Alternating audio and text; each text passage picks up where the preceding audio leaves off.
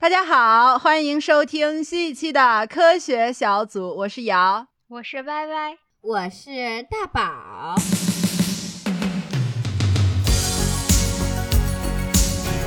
我们这个科学小组最近也是沉寂了一小段时间啊，那个感觉是不是在憋大招？就大家最近在忙什么？最近在忙着放假，享受假期的快乐啊，做一些成年人该做的事情哦。那这样，咱们这个开头能用吗？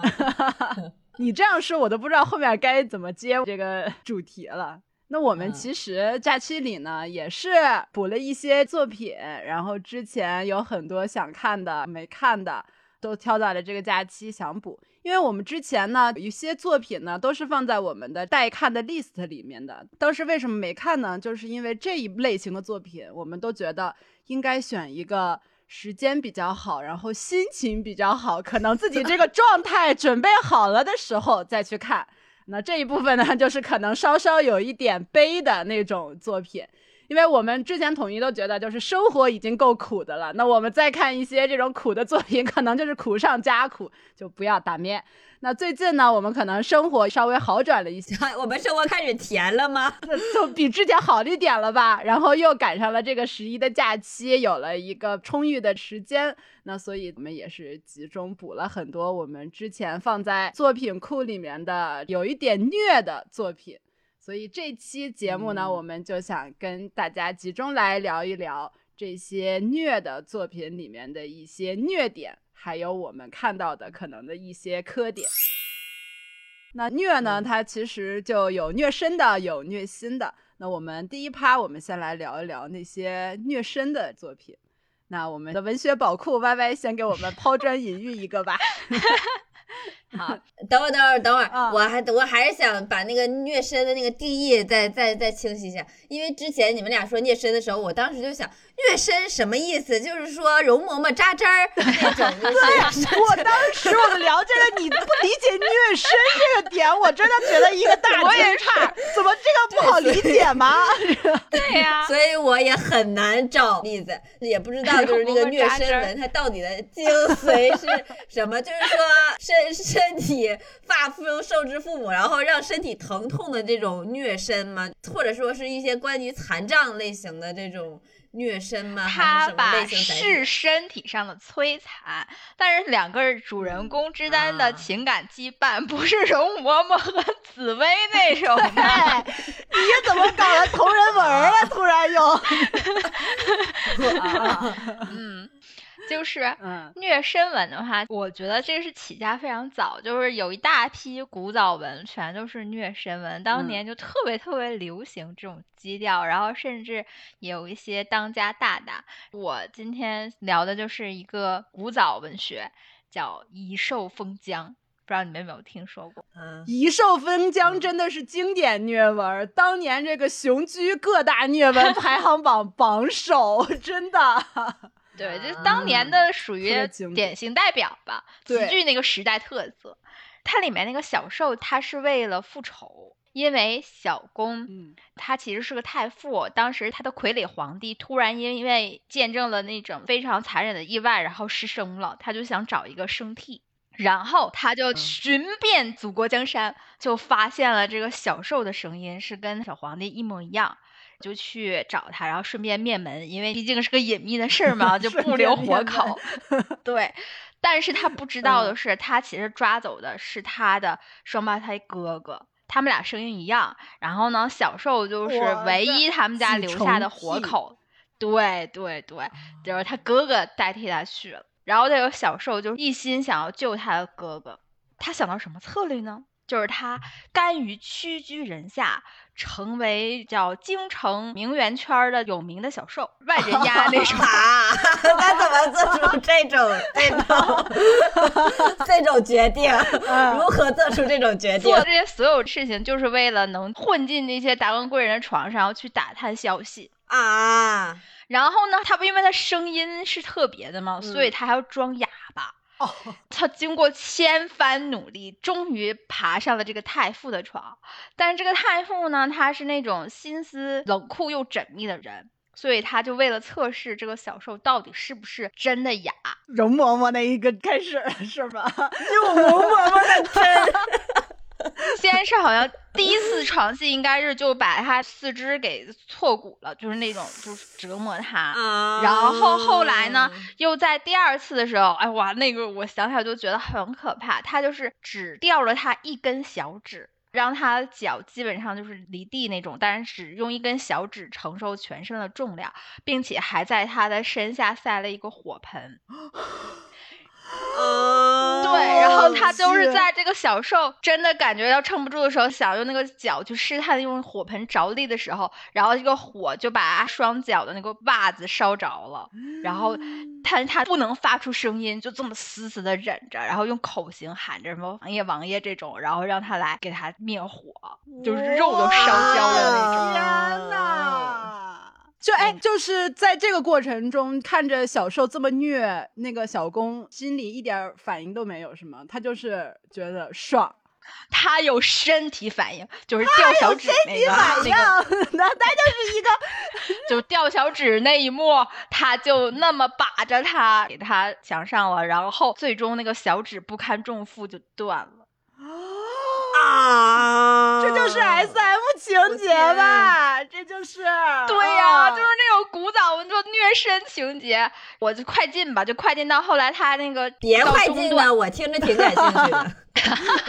中年生活就得来点这种刺激，后面很精彩。就快进到中段，他终于可以救他哥哥了。这个王爷也答应说放走他哥哥，就他们俩进行一个替换。但是没有料到，在一场意外过程中，那个小傀儡皇帝和那他的哥哥都被灭口了。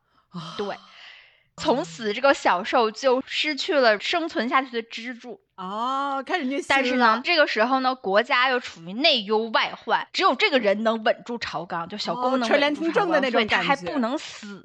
哦，对，然后就是小兽想复仇，想杀了他，但是他还不能死，他就只能成为新的口替。所以这个小受就是想要复仇到转变的那个点是在哪里？没有吗？你听我说啊，你听我说嗯，因为他现在已经无所顾忌，所以他就经常口无遮拦，就讽刺他、奚落他，然后换来的下场就是各种的虐，什么一顿鞭子，那都是最简单的小菜。这两个人现在的心意是彼此都还没有认识到我喜欢他的那种感觉，是吧？这部文为什么这么经典呢？嗯，因为他是反斯德哥尔摩，就在他们俩这个虐的过程中，小公动心了，小公渐渐 爱上了小受 啊，打出了感情，对，打出了感情，但是他打出了感情，就是还是要虐他，他就在那个凌辱中就会有那种快感，就每次凌辱小受，他就有那种身体的反应，然后就一顿嗯嗯。但是他心理上就爱，那不就是那个连环杀人狂魔的那种那个心理吗？就是什么汉尼拔，就是都不是那种吗？看着别人受苦的，心里特别高兴，就是这么个写法，他就爱上了他，但是他一直折磨他，然后他就以为这个小兽能一直让他折磨下去。折磨死了？直到有一天，那个小兽说：“我已经时日无多，今天就是我的死期。”小兽就说：“我家八代行医，不信你就去找御医来看看。”然后御医来看，发现果然叫陈赫已身，无药可医。哇塞！然后呢？然后这个时候不是小公已经爱上了小兽吗？然后小公其实设定是他已经身中剧毒，所以他就当时想：“那我就与你同死。”小受还把解药药方给他了，就是说，其实当年给你下的这个药是我爸下的。就是我爸受指使下的给你的，所以我有这个解药的药方。然后那个小公看到之后，瞬间撕掉，还吞掉，就意思我就要给你捅死。早知道今日何必当初啊！你啊，当时打我打的那么疼痛，我就想保证养生，多活几年。然后你以为这就完事儿吗？结果小受说：“你还记得今早我给你的汤药吗？其实就是早上他把那个解药已经偷偷的喂给了小公。”这个就是相当于小受死之前最后的算计和筹谋，不图江山富贵，只图和他生死哦，所以这个是小小受是恨他的，这个时候还是对吧？对，小受从始至终都恨他，就没有爱上过他。只有这个小公反斯德哥尔摩爱上了他啊。然后，而且这个在临终前，小公还透出了一种侥幸心理，问他说：“你有没有一点点的感情？曾经有一点点可能？你喝的。”然后那个小受就说：“小受说啊，你打我打的还不够多吗？今天我就让你再也碰不了我。” 反正小时候就说：“我得多贱，我才能爱上你。”对，就这意思。那这可不呢。小公还气得喷血，就喷了他一身血。然后他就说：“记得死后给我换身衣服，我要干干净净的走。”就这种，特别硬气。我，好解啊！然后最后就这么死了。嗯，这就是这篇古早虐身文，非常典型。就就完了，就完了。然后小小小小公呢？死了吗？他有跟着去吗？没有。没有，没有。然后，对对对，小寿死之前还送了他一句话呢，说：“我祝王爷万寿无疆，长命百岁，拥万里江山，享无边孤独。”哇！天哪，好小寿知道他爱他，他知道，他说这个份爱我承不起，所以他就是报复他嘛，提前给他喂了解药。而且你刚才不问到说小公为什么没有随他而去？嗯，因为这里面还有个宫二啊，就是，就 就是那个宫二，其实是小受稍微对他是有心动的，但那个宫二他是个木头将军，他俩也没成啊。然后呢，他给木头将军的那个临终寄语就是说：“心在云天，不坠平生志向。”然后他就去打仗了。等打仗回来之后，就发现小受已经死了。然后死的时候，那个王爷当时已经当了皇帝了。那皇帝就跟他说说。那个他没有杀我，就是为了依你，因为你跟他说你不让我死，他就是依了你。然后我为什么没有陪他去？是因为我想依他，他不想让我死，所以我比你强。哎，这这恶臭的言论，真的是啊，不想死找借口，这时候听话了，真的是。真的，这个时候开始听话了，之前少打两少打两下不好吗？是不是特别？哎，这个这个文是挺搞的，就是虽然你刚才也铺垫了他当年的成就很辉煌，但是我看的时候一阵一阵的大喜的惊讶，就是我没有共情进去，当面猎奇文看的，我觉得都这都不是虐，这就是惨，这这这。而且就这种文，我可能会看到一半，我可能就因为疼痛感觉，就可能就没有办法再看下去了，稍微感受一下。但是你刚才说有个点，就是说，嗯，终身孤独的那块倒是挺值得流泪的，但是我不会，不会有那种 流泪的感觉。这篇还是不够让我 哭泣。虐身其实。都是刚开始的时候，两个人特别不对付，然后那个地位悬殊，就会导致一个人利用什么，就是那种自己地位的优势，然后就各种虐身那种。像《将进酒》，他最开始的那个桥段其实也是虐身。最开始小受就沈兰舟，他本身也是豪门世家，然后最后家道中落，整个家里也都死光光了，就剩他一个人。被关在那个牢里，就各种酷刑，弄得整个人消瘦的不得了。然后最后小公见他以后，就心里怀着那个恨，直接上去就踹了一脚，就这脚踹的差点把他那个命都踹没了。就因为这个，俩人就是开始结下了梁子。然后后来两个人好了之后，还 call back 这个情节，说哎，当年就是他身体不好，就是因为我当年踹了他这一脚，我踹了他这一脚，我当年是你这都不算虐身，你这简直就是调情。可是当年这当年的这个虐身桥段也算是他们俩结下渊源的一个原因吧，反正也是搞得人家差点没命了。在我印象里，或者在我的范畴里，什么才能算是虐身文？就是我刚才讲那种，那也太虐了。酷刑版，主要是这种虐吧，你还得有 creative，得有创造力，就有点像容嬷嬷一样，你得想招儿，你不能说就是我都把你关起来，容嬷嬷做错了。可能饿着你肚子，完了平时踹你两脚那种，就那种不行，太简单了。就是你得真的有折磨的那种感觉。你就像他说的，你就是不让你死，然后就像那种凌迟，就一刀一刀刮，然后把你刮个两天，然后你就吊着一口气儿。那种感觉，你看着就你跟他一起生理疼痛的 那种感觉啊，什么就是都有好多什么什么挖灵盒，就是我看那个二哈的时候，就是。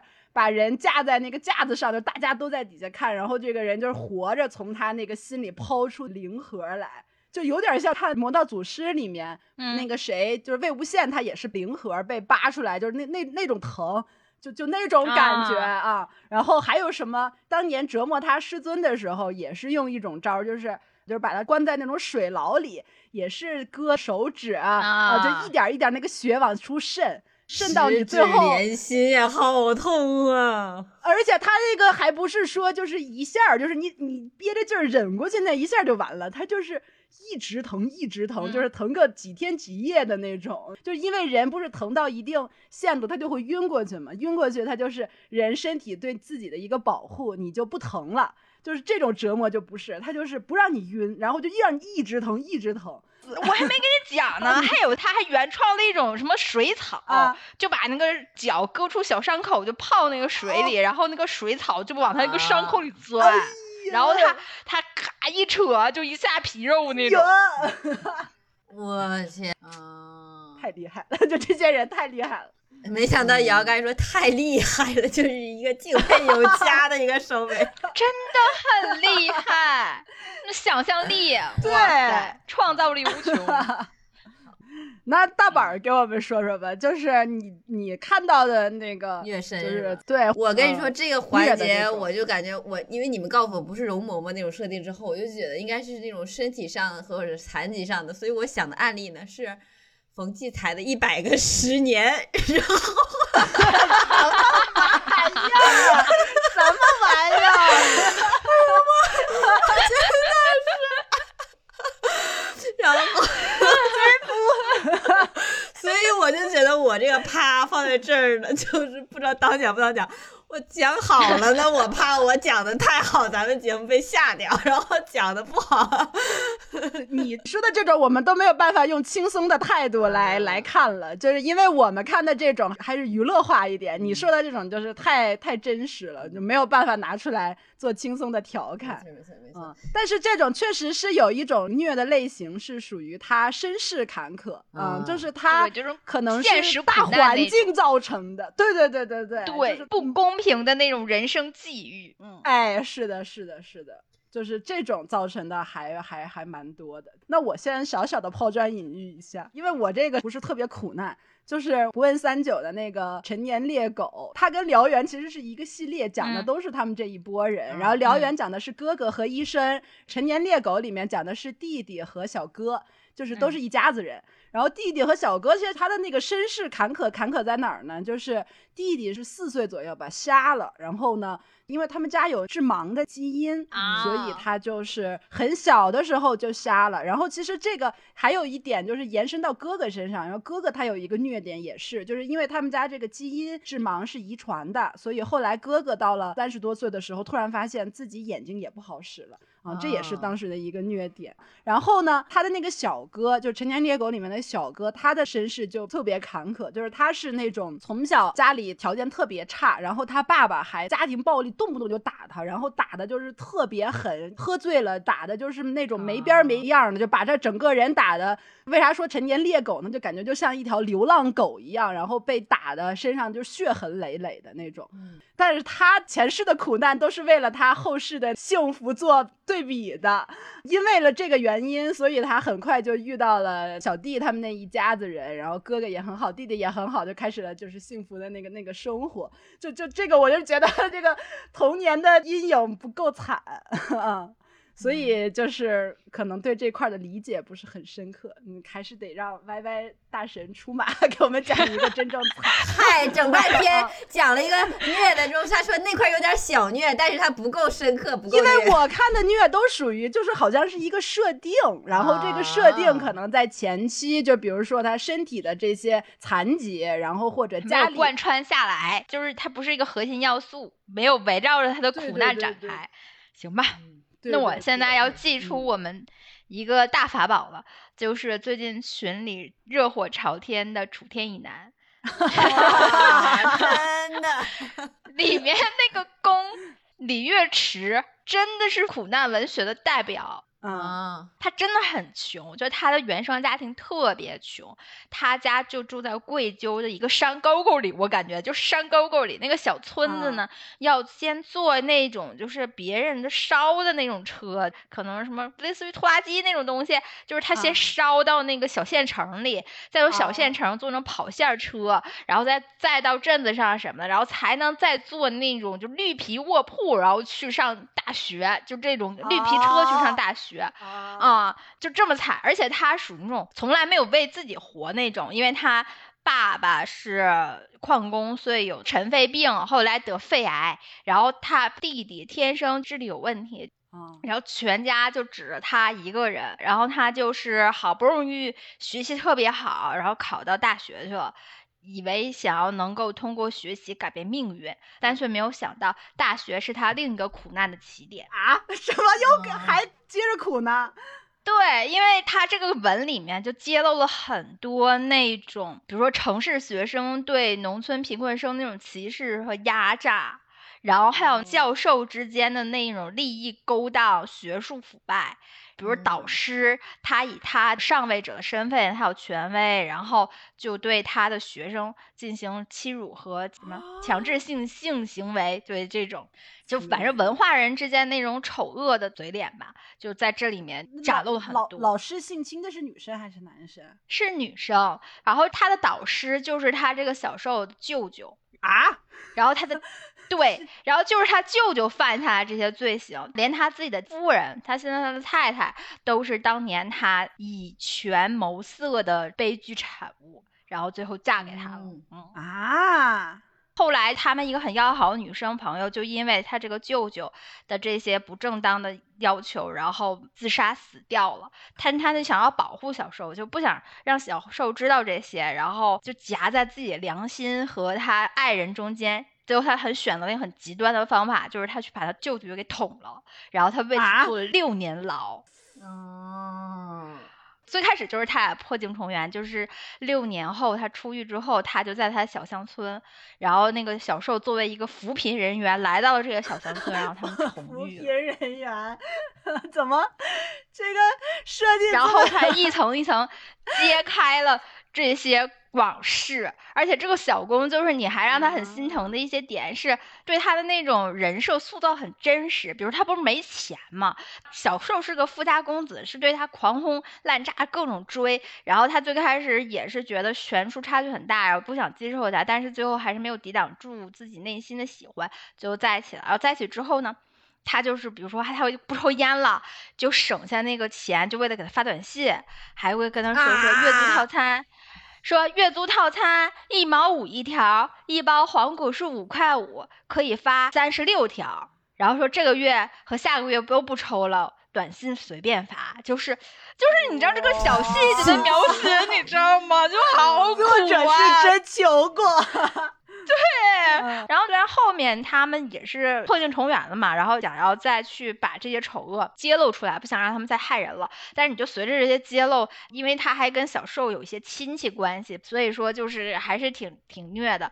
而且那个小公的经历，就让你感觉是啥呢？就是觉得他都已经很努力了，虽然他出生不好，但是他很坚韧，他一直在不服输的向上生长。但是命运呢，就总是不眷顾他，总是给他使绊子。就是有一种这种心酸，就觉得好像跟咱们听到励志故事往往都不一样。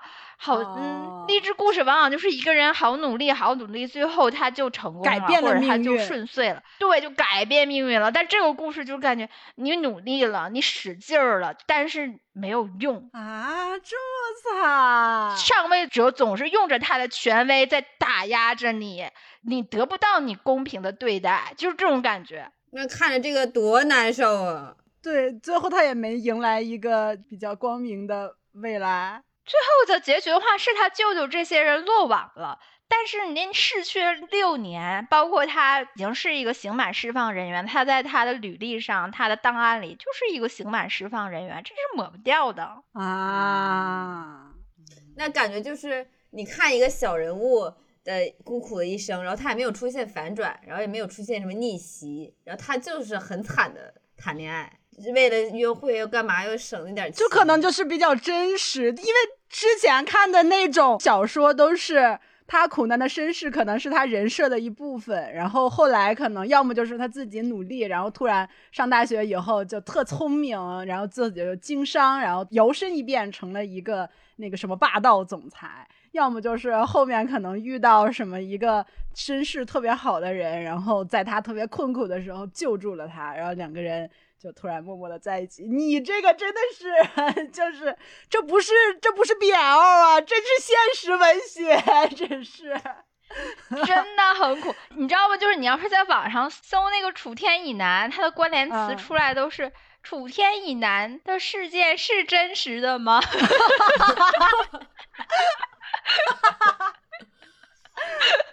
应该也有，应该会。所以他磕点在哪？他磕点，他磕点还是挺明显，就是他两个人的感情很深，羁绊还是很多的。就比如说，当时他出狱之后，他想去见他，开始是没有钱去买去澳门的机票，后来一冲动下，好不容易买了个机票，最后发现他因为他是刑满释放人员，他连港澳通行证都办不下来。然后还有就是那个当那个小受。知道就是小公要离开他了，然后他俩分离了之后，小受就得病了，那种因为过大的冲击，就是感情很深嘛。后来破镜重圆之后，两个人也是挣扎了一下，最后还是在一起。嗯，就后面还有甜的部分，但是通篇就是你想到那个他们的那种遭遇，你就觉得心很疼。嗯，就是这种感觉。那哎，我特别想采访一下 Y Y，就是因为我我我知道 Y Y 就是对这种因为个人的什么爱情事件，然后影响自己前途的这种选择，就特别的鄙视。所以我想问问你怎么看？就是 小小公就是捅了舅舅一刀，然后让自己背上有刑期的这种黑历史的这种点，你觉得他这种选择是明智的吗？是对的吗？不是啊，当然不是啊啊，他不怕解决。无法解决任何问题，还得把他自己搭进去，就作恶的人就在作恶，还是当着大学老师侮辱着女学生啊，还没捅死啊，真是，哎，捅死能六年吗？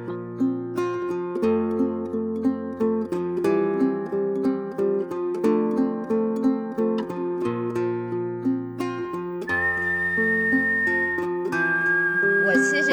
我有一个也特别类似于苦难文学的一个想跟大家分享，就是上段时间算是热播剧《胆小鬼》，但你们要是看过原著的话，可能会觉得它不算是一个什么磕 CP 的文，或者说是能看到那个故事。但是我真的是觉得它跟虐的这个点还是挺符合的，因为我和美美已经是都看完了，这既然看完了，我就绝对不能不讲，我 好不容易看完了电视剧非常少啊。对他给我感觉就是命运总挑软柿子捏，就是。你就能看这个剧，就感觉看他被嫌弃的一生，你就看着就前半部分的时候吧，他的设定是在东北，就是因为他的原著是生吞，然后是有这样的一个就是东北文学的设定。然后你看前面部分很多还很回忆杀，然后你看着，哎，他的铅笔盒我也有，然后他这个同学这个朋友校服我也有，你看着还找那个什么舞美上面的共情，越往后看就感觉到就不对劲儿。就他这个人物设定是主角叫秦理。然后他自己呢，就有一个发小好朋友，然后他同时有一个四人小帮派，两男两女。然后他自己本身呢，因为他爸是杀人犯，所以在当地跟别人比就已经是原生家庭就很差劲了。因为当时可能设定是当时又有退休潮又怎么样的，东北有好多这种打砸抢烧的这种案例。然后他爸爸本身就是一个杀人犯，就是有阴暗面的。然后他呢有一个特点，就是他自己身体非常弱。就是他一整就头疼，就是体弱多病的那种感觉。然后他自己学习是挺好的，有一个学奥数的天才的这样的一个跃迁的机会。然后他本身家庭又不好，就就靠着这个学奥数的机会。但是就因为他自己头疼，然后他当时跟他一个刚刚相遇的暗恋女孩在一块儿，然后那女生非要带着他去荡秋千。哎，我当时看着我就啊，什么情况？就荡秋千之后给这个男生荡的在考场上就吐了。然后就发挥失常，然后就我当时看着我就觉得，哎，怎么这个命运就是这么开个小玩笑？然后然后但是这个也算是小风小浪，就是说咱没法保送了。虽然老师很欣赏你，让你去奥数比赛，但因为你不小心跟暗恋的女孩在一块儿，呃，荡秋千吐了之后，就失去了一次机会，这是第一次机会。然后呢，这个剧情围绕就开始跟他和那个女孩爱上了情愫。然后结果他爱上情愫之后，因为这女孩特别优秀呢，他自己身边有一个类似于优等生、家庭优渥的一个人，就瞄上这个女孩了。然后通过他的发小，就是要了这女孩的联系方式之类的，就追她。然后他就开始就因为这种事情就跟他的发小。反目成仇了，一下就进行了一个快速的转折，他跟他发小一下就崩了，就从此设定为这个人原生家庭不好，然后又开始又没有朋友，开始性格开始变得有点小孤僻了。然后呢，这边还给他演，他搁那块讲友谊怎么样去复原呀，女朋友怎么样再去支撑彼此啊，给对方鼓励的时候，然后他就被另外一个朋友约去替他去完成什么值周生的活动，然后就打扫卫生的时候呢，他们那个学校突然一下就被炸了。然后，哎，我就是这，我不是在讲一个搞笑的故事，这也太离谱了吧！这是上了电视的啊，这可是爱奇艺播的，就是说，就所以说就很奇怪，就他被炸了，他的楼被炸了，真实。没有办法共情，对，所以，所以我和美美在看这个片的时候，也都是，咱都看到这儿了，看都看了，看完，就是美美就说，我就不敢相信一个人的命运能多舛到这种程度，就是，就是但是我又安慰自己，因为我很少追剧，看就看了，一定要看完，但是又觉得好奇怪，他就耳朵被炸了之后就耳鸣了，然后，然后。听我说，要开始到虐的环节了，这还只是小虐，这是轻虐。然后呢，在这里面呢，要补充一点，就是他自己其实是有一个哥哥的，但是因为那个父母离婚了，然后等于是长大了之后，他爸都已经被抓起来之后，才到他身边生活的。然后这个时候，他就他那个哥哥就会有一些小的塑造，就是哥哥平时跟他很冷漠，但是其实还是很喜欢、很爱他的那种，很奉献的。然后他被炸了之后呢，就开始出现了一个特别奇怪的一个这个剧的核心的这样的一个事件出现了，就是他有一个特别喜欢的那个女孩，她自己平时兼职也就会做一些就是跳舞啊，去酒吧呀，就这样的一个活动，为了就是挣点小零花钱，然后挣学费什么的。咋的？咋的？他咋的？被强奸了是不是？被强奸了。这个女孩。被坏人强奸了，被他哥 强奸了。等会儿强奸了，被谁强奸了？啊，那我就告诉你吧，一句话，当时那个剧情就是这个女孩被他哥强奸了，然后杀了。我就知道是他哥。哎，你以为你以为是这样的？其实还不是，就这个事儿演了大概一周左右，你知道吗？我就是在一个他心爱的这个女孩被他哥强奸了、被杀了这个剧情下，大概也演了个有两周左右。我和美美也都是那种，咱们为什么说工作这么辛苦，下班看这个东西，就这种心情，你知道吗？但是还是得看完，然后呢，就开始慢慢的一层层案件捉丝剥网的开始发现了真相是什么呢？真相就是。这个女孩她为了挣钱，因为她耳朵不是被炸了吗？这个女孩就特意想给她买一个好的助听器。你好的助听器得快一万块钱还是怎么样，就很贵。然后她就想起来自己平时跟她舅舅在一块生活的时候，就是有大哥什么的，就是搭讪她。然后那个大哥就告诉她说：“你陪我一宿，我给你一万块钱。”然后他就去了，然后他就去了。然后这大哥是是他哥吗？是社会大哥，社社会上的大哥。然后他被社会大哥杀了，然后他就被社会大哥轮奸了。社会大哥又找了好多大哥一起，就轮奸了他。然后就大概轮了一周，然后他就被杀了，被谁杀了？一周。然后就出现了一个算是在这个剧中的一个虐点。然后他就出来了之后，他觉得自己难受不干净，就觉得他命运太难受了，太多舛了，他简直就是这辈子就是没有什么希望了。他就买了一杯。耗子药自杀了，然后他买了耗子耗子药，就找到了这个男孩秦理呢，就跟他见面，就一边给他耳机说：“你看你能戴着耳机。”然后另外就跟他说：“我不活了，我被强奸了，我不活了。你看我现在喝一半这可乐，其实我喝的是耗子药。”然后呢？你快说他死没死了？肯定没死了吧？绝对又害人，这就要不怎么拽着他大哥呢？听我说，然后那个男生一开始还觉得就是啊。我不想让你死。然后他当时已经变哑了，就说啊啊，咔吧咔吧啪，不要死啊啊，咔吧。然后然后这边这边，你到底在讲个啥？你快看，我。这个剧情拿捏你的就是这些，我已经把生动的把这些剧情拿捏你们的地方讲出来了。就是按理说这时候已经开始插播广告到明天了，然后然后这个男生就开始发现他其实喝的是耗子药，而且看到这女孩去意已决，他就觉得我就是这么爱你，既然你决定死了，我一定要遵循你的这个想法，我就让你死。然后自己也把剩下的剩下的可乐，你看跟一兽封疆这个不一样，你看你看一兽跟一兽封疆那个说我不让你死，然后他说我遵从你的想法，我不死，不我让你死，而且不仅是我让你死，我还要帮你死。然后他自己那可乐很明显就剩四分之一不到，他自己喝了，然后那女孩开始吐血。当时是属于一个殉情的这样的一个设定中，因为他等于是就是都喝了药，然后结果这女孩还没有死，然后还很难受，然后这男孩就亲手把她掐死了。你们能想象吗？你到底在讲个啥？这男的也喝了药，这女的也喝了药，这男孩就亲手把她掐死了。然后他哥哥出现了，他哥哥出现，看到他们俩在那躺着，为了救他弟。对，然后他哥就把那个女孩。又剖尸了吗？那他最后结尾就是这个命案破了，然后他弟被抓起来呗。然后之后那男生就过上了什么样的生活？那男生就是每年杀一个人的形式纪念这个女孩，然后成为了一个真正的邪恶之徒。为什么要每年杀一个人？为啥呀？这得变态呀！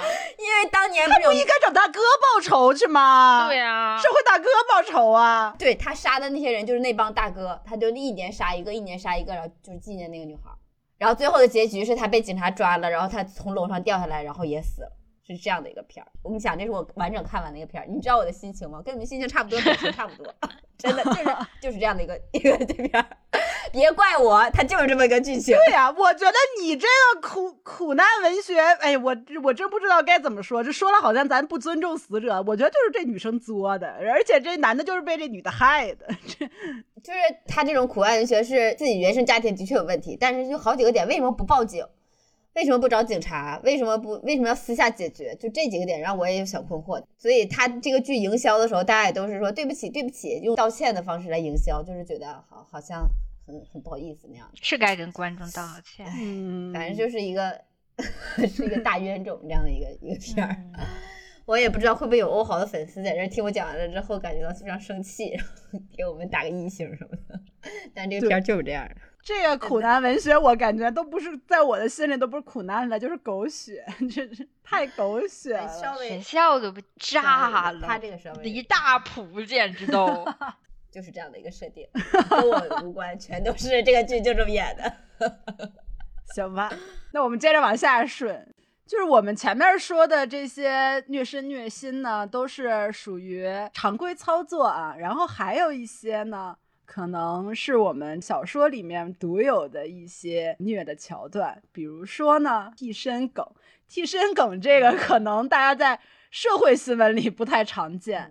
但是呢，在小说里倒是挺常见的啊，就是这个也是就虐的一种。其实顾名思义嘛，就是嗯，你以为你爱的是这个眼前人，其实他想的是心里的那个白月光啊。所以这种我觉得其实他都虐的就属于虐心了，嗯，就是你可能你在身体上能受到这个人的百般呵护，但其实他心里想的是另外的一个人。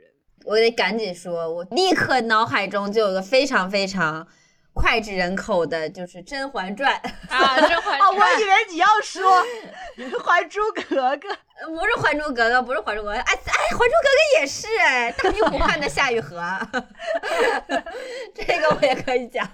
我觉得容嬷嬷的梗贯穿始终，《甄嬛传》它好多的那个设定，不就是因为他皇上喜欢纯元皇后。然后和婉婉他俩的那个爱恨，什么纵得婉婉，婉婉泪清，然后暂排苦思，然后所以所以就是甄嬛，就她自己也会感觉到，她一开始喜欢四郎的，然后后来发现自己其实是一个替身，然后最后也才开始说走出自己这段感情的纠缠，去爱上新的鲜肉，然后再 爱上新的鲜肉，反反虐他。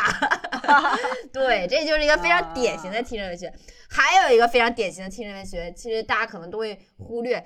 情深深雨蒙蒙的故事原点就是一个替身文学。我刚才就想说这个，那司令是不是平儿，对吧？啊啊啊！全都是每一个部位比较相似。对你找的每一个人都很像他，然后最后才会生出那样的一堆孩子，然后有一堆情情深深感、里蒙蒙的情感纠缠。哦。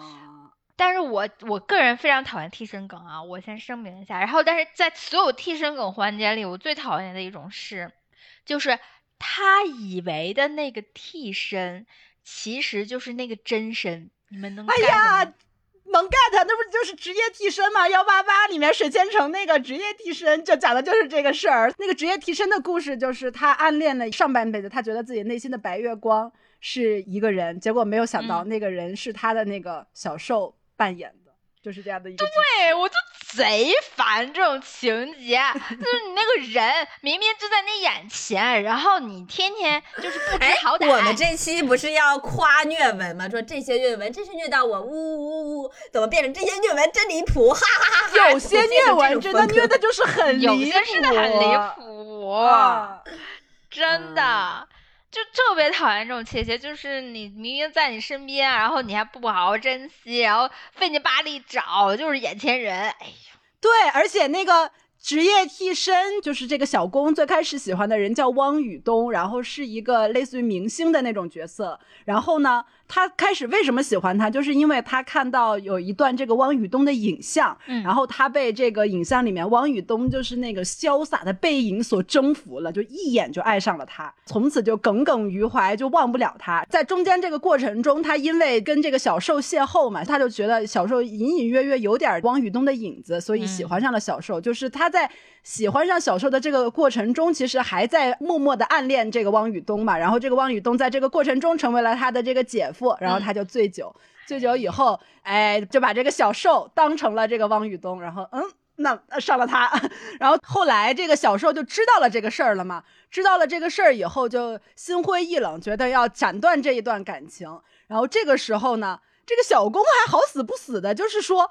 跟小受又开始表白，我们那个都是过去式了。我爱他，不影响我爱你，就是这种，你知道吗？就是就是开始给整这种言论了，对，就很无语。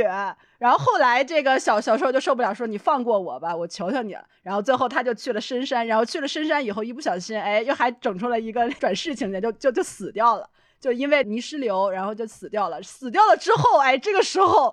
就是小公就开始幡然醒悟了，觉得那个，哎呀，我受不了了，我我离不开这个人，然后原来这个人才是我的真爱啊什么的，然后最后等到就是他两个人都非常进行到就是特别后半段了，已经快结束了，最后他才就真的发现说，哦，原来当年我一眼忘不了的那个片段，竟然是小受扮演的，作为替身去扮演的这个，我就嗯。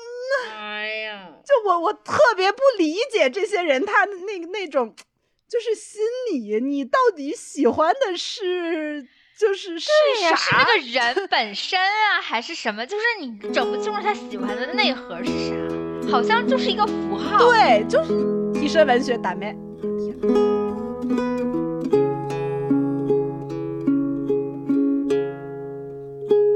好，那我们这个上面我们就到。下一趴啊，我们要聊的这个虐的点呢，我们总结为人性弱点。那有一些嗯虐呢，可能是天命；有一些虐呢，可能就是你自身的一些没有办法改变的人性的弱点。对，那这些有哪些这个例子可以讲呢？嗯，就是我要讲的这个，这是我特别特别喜欢的，就是我觉得贼高级的那种虐，叫《靛蓝色的心情》。哎呀，这部作品。真的，我超级喜欢。对，这个这个确实还挺经典的。我特别特别喜欢，它是漫画作品嘛，然后后来又改编了电视剧，然后但是它的剧和漫画全都是佳作，都值得一看。嗯，这个故事的两个主人公呢，一个是程户，他呢就是属于那种俗世，有梦想。但是会向生活妥协，就明白自己的才能是有极限的那种人。然后另外一个小受木岛呢，他就是那种不问烟火、随心所欲，但是有着傲人的才华和天赋的那种人啊。就是两个人完全是对立面，感觉你完全不般配，但却相互深深的吸引啊。就是这个作品，它戳我心的地方真太多了。不论是漫画的分镜，还是电视剧的光影，还有音乐啊。但是我最喜欢的，觉得最封神的一个桥段，就是当木岛知道自己被骗了，然后两个人后来爆发争吵的那个桥段。啊！哇，在那一块，我真觉得说尽了人心。来讲讲，就是这这人人人性的弱点是什么？嗯。就当时是两个人已经发生了一些亲密的事情了，然后心也是走近了，已经属于上升到一个 level 了。但是呢，木岛却突然从第三个人的口中知道，城户他原来是把官能小说家的遗作当做筹码，然后想要换到别的出版社，从而可以和自己的前女友复合结婚。然后木岛就突然明白了，说原来之前自己被鼓励转行写这个情色小说，然后还拜着官能大师为师等等操作，其实都是被城户有私心的利用的。就一瞬间他就被背叛了嘛？没有误会，城户就真的就是这么想的。对，他是真的，当时他真的是有意而为的。所以他最开始先是质问他这个感情的背叛，说你居然背着我联系你的前女友。嗯，然后。他这个时候又抛出他生气的第二个理由，就是这个城户不是想转行嘛，不想做情色小说的编辑了，所以他说你对你自己的工作一点都不自豪，但却还把这份工作介绍给我。哦，哇塞！我当时就觉得这个递进真的太有层次了，就是 出人意料却又合理的有分量，你知道吗？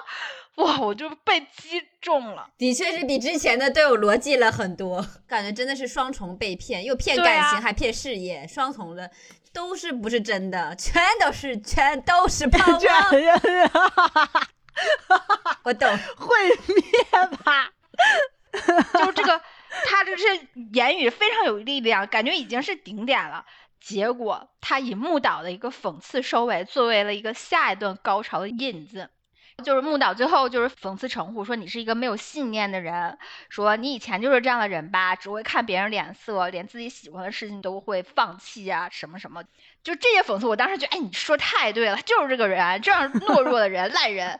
然后后面，因为他这讽刺，就迎来了城户的爆发。他最开始只是那种恶狠狠地盯着木岛，但是等到木岛说完你没有什么信念感，但是好像有很强自尊心之后，他终于忍不住了，他就吼出来说：“你以为谁都像你一样活着吗？不问世事，不顾将来，随心所欲，完全不顾虑周遭。”然后就说着可恶可恶可恶，然后慢慢痛苦的蜷起来。嗯，就是他这个时候你知道吗？他虽然表达着不满，但其实他心理上知道说木岛是有才华的。刚才说的种种其实都是可以因为他的才华所原谅，而且他有很多的优点，他坚韧，他热情，不畏孤独，并且最大最大的原因是。他很羡慕他，他很想成为这样的人，但是他不能，讨厌这样的自己。对，然后所以他这些心理活动最后画出来的一句一语就是，在你面前，我就会讨厌我自己。你想想，当你爱的人说我在你面前，我就讨厌自己，你说的。心多难受哇！真的这时候虐到肝儿都疼。不是得跟一个人在一起就会越变越好吗？不是得选择这样的伴侣吗？怎么还 整这种在一块儿，然后又开始伤主要是你知道有一些点是，就是你就是这样的人，就是你没办法改，你知道吗？你就是可能做不了你想要成为的那种类型的人，就就就这种是他才能是有限的，对。挣扎的感觉，就是觉得自己的无奈。他说完这句话之后，我看到那个木岛微微吃惊之后又心碎的微表情，哇，我好难受啊！就是，就是我觉得好折磨人。但是我，我就我又明白了城户的心理，就是我们大多数人面对天才时的心情就是这种，就是又羡慕又嫉妒，欣赏被吸引，但是最后又自卑不甘。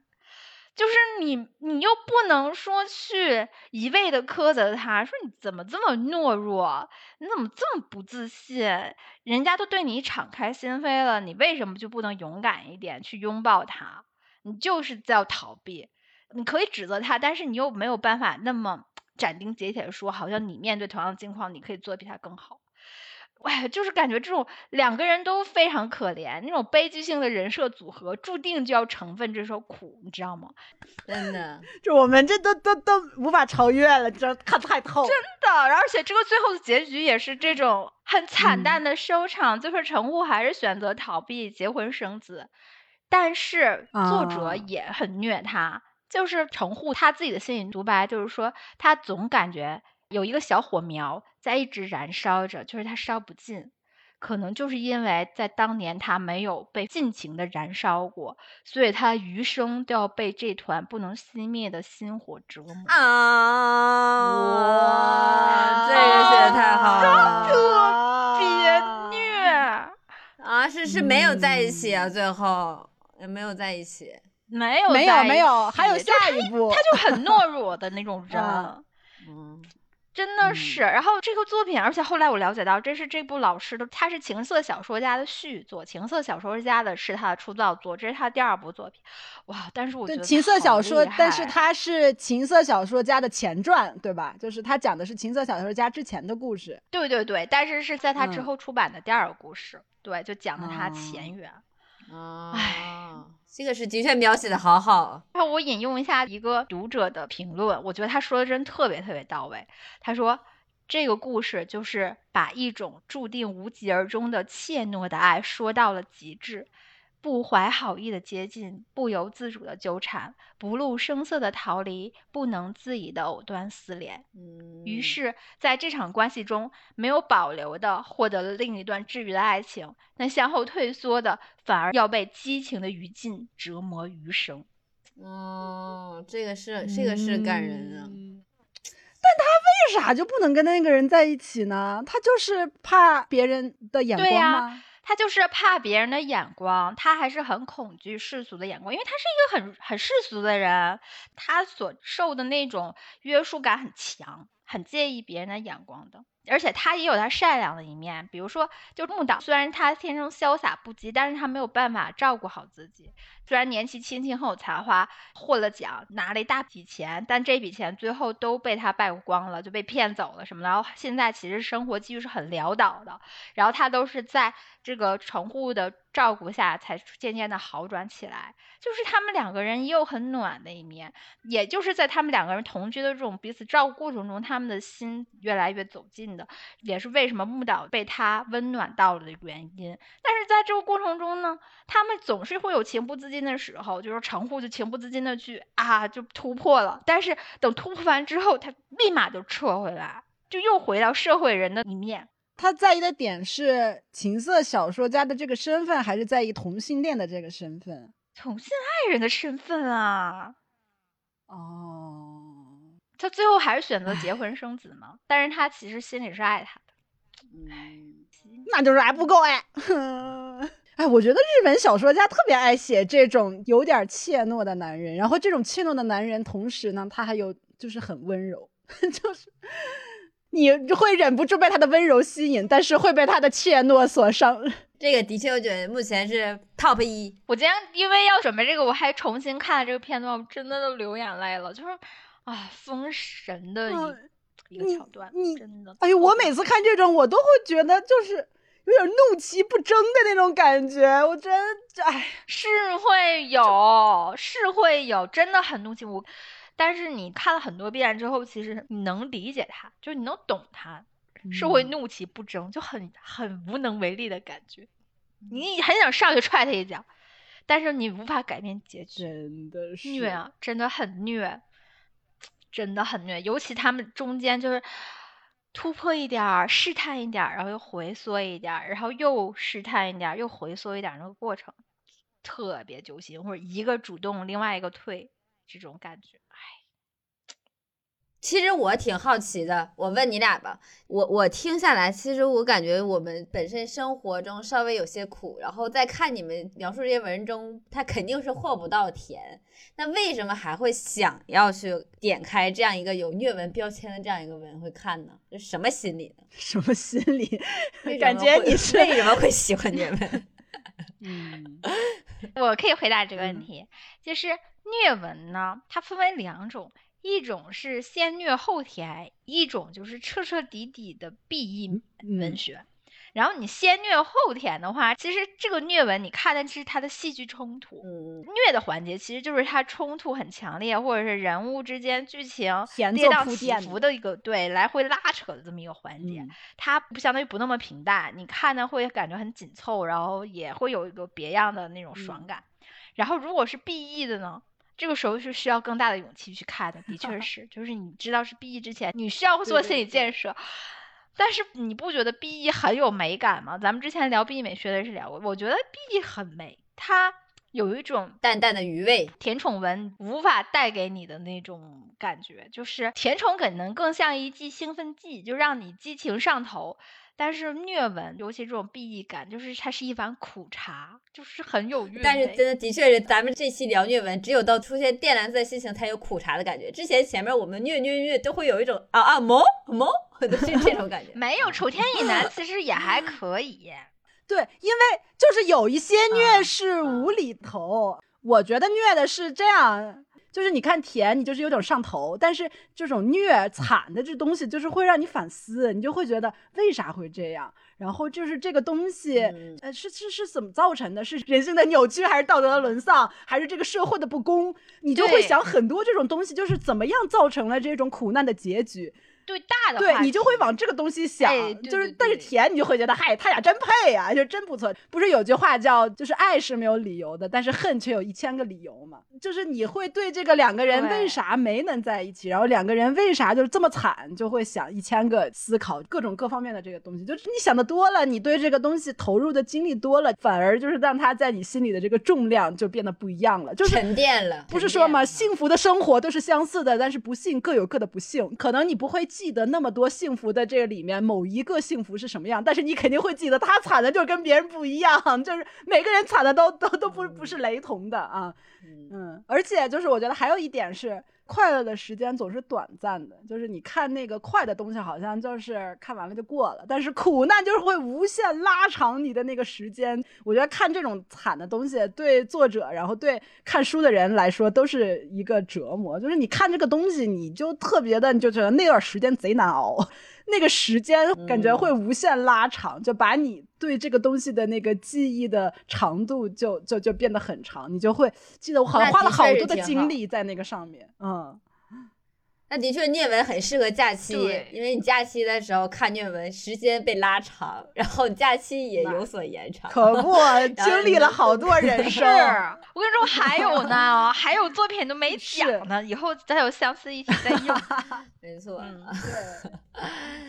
我其实是感觉，我看有有虐的成分的感情，它对我来说更深刻，有记忆点。就 但是你讲的胆小鬼很搞 笑。我喜欢的这些虐文的元素，就是虐的感情的元素，就它会让人看到感情挺无常的，然后无常之后还能跟这个人在一起的那个东西是很珍贵的。然后我有的时候我特别看不了，就是跟失忆呀或者说是分离有关的这种虐的东西，是因为我有时候会幻想，就是特别不好的事儿，就会想啊，如果那个怎么怎么怎么美美要是这样怎么办？然后就有时候自己还会流眼泪，就会就会稍微想一下，如果要是经历这种事情可怎么办呢？然后就会有这种感觉。所以虐文的东西是它让我们看到，其实我这么这样总结说对不对？就是。拥有幸福的生活是难得可贵的，我这个点怎么这么奇怪？可以啊，这的确是个点。但是我觉得虐文对我来 说，就是再稍微补充一点，就是他可能对我的感受不是说幸福是相似的，我反而是通过虐文看到了幸福的不同面相，就是。有的时候定义为虐，就是两个人没有像我们传统定义的是走到了最终的那个结局嘛。但是有的时候，我就是感觉到那种遗憾的美啊，还有就是有的时候那种可能长久两个人没有在一起，但是那种爱藏藏在心里的那种感觉，其实它是很美的。然后它可能也是就是人生的一种面相，这种也也是。我觉得也是这个虐文让我们长留心间的一个小原因，嗯，就是感情其实有很多不同的结局，然后不一定这个最后的结局就是两个人携手到终老是只有一个完美的这样的一个结局。那可能如果我们把其他的结局都定义为虐的话，那其他的结局也许才是人生的真相，啊，常 态是吧？对，常态就是告别爱人错过，我可能是几百年前就说过爱你，然后这个是。配合着爱人错过的主题曲。这词我都得找找，我都没听过这歌。嗯，好，那个，那我们今天这个聊了这么多虐，没想到就是竟然是在这么如此欢声笑语的氛围中结束了这个这个主题。也希望大家如果感兴趣的话，可以听听我们这次节目中提到的一些作品。那我们就下次再见啦，拜拜，拜拜。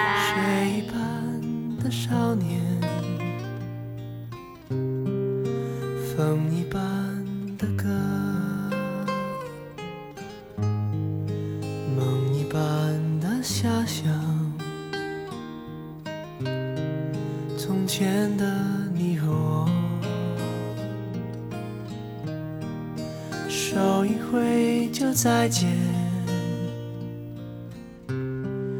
嘴一翘就笑。脚一动就踏前，从前的少。